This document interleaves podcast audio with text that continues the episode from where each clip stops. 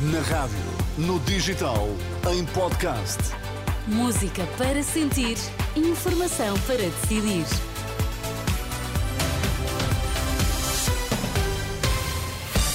Vamos lá saber as notícias que importam a esta hora. A troca de helicópteros por causa da redução das horas de funcionamento está a gerar atrasos no transporte de doentes no norte do país.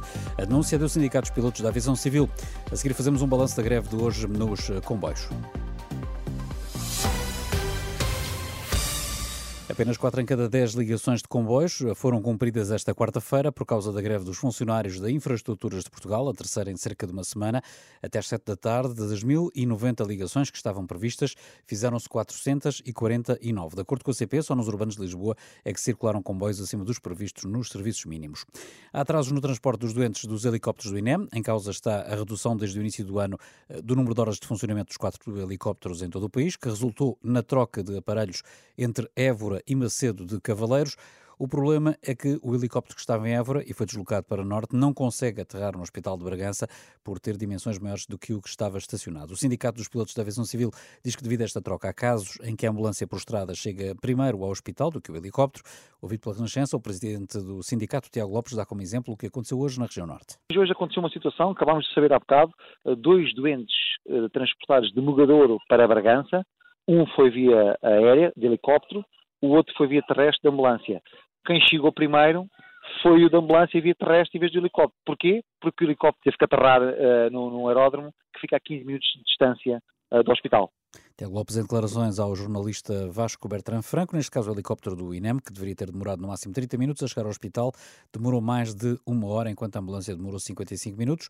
Entretanto, a Renascença já tentou contactar o INEM, mas até agora sem resposta. Devido ao frio, a pressão nos hospitais pode aumentar nos próximos dias. O alerta é do presidente da Associação de Administradores Hospitalares. Xavier Barreto queixa-se, no entanto, da falta de, da ação por parte das autoridades de saúde. Deveríamos ter respostas alternativas para os nossos doentes, particularmente nos cuidados primários, que deveriam ser a nossa primeira linha de resposta para o doente agudo não urgente, eh, mas infelizmente o Estado não, não fez nada também em relação a isso. Portanto, se há, se há área onde praticamente nada aconteceu, foi de facto na organização dos serviços de urgência. Já o secretário de Estado da Saúde diz que o governo está a monitorizar a situação. Ouvido pela Renascença, Ricardo Mestre admite que o horário dos centros de saúde pode vir a ser reforçado à semelhança do que aconteceu no Natal e na passagem de ano, sobretudo se os condicionamentos nos hospitais aumentarem com as baixas temperaturas. A partir da manhã, os termómetros vão descer em todo o país devido a uma massa de ar frio e, de acordo com a meteorologia, no norte as temperaturas podem mesmo chegar aos 8 graus eh, negativos. E por causa do frio, na região de Lisboa, a estação de metro de Odivelas vai estar aberta de madrugada para apoiar pessoas em condição de sem-abrigo, uma situação que se vai manter até domingo a pedido da Câmara de Odivelas.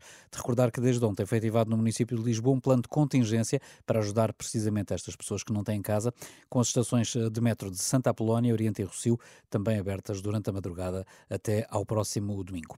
Foi instaurado um processo disciplinar à procuradora que arrasou num artigo de jornal os métodos do Ministério Público. O Conselho Superior do Ministério Público instaurou esta quarta-feira um processo disciplinar à procuradora Maria José Fernandes pelas críticas feitas à operação Influencer, num artigo de opinião. A Procuradora afirma que não retira nada do que disse. Segundo a revista Visão, a Procuradora está a ser acusada por três infrações: violação dos deveres de reserva, correção e lealdade. No futebol, no Estádio da Luz, o Benfica chegou ao intervalo, já com a volta dada ao marcador, mas entretanto o Braga já empatou. Nesta altura, 2 a 2 no marcador, com uh, eh, 54 minutos de jogo decorridos. Um jogo que tem relato em rr.pt.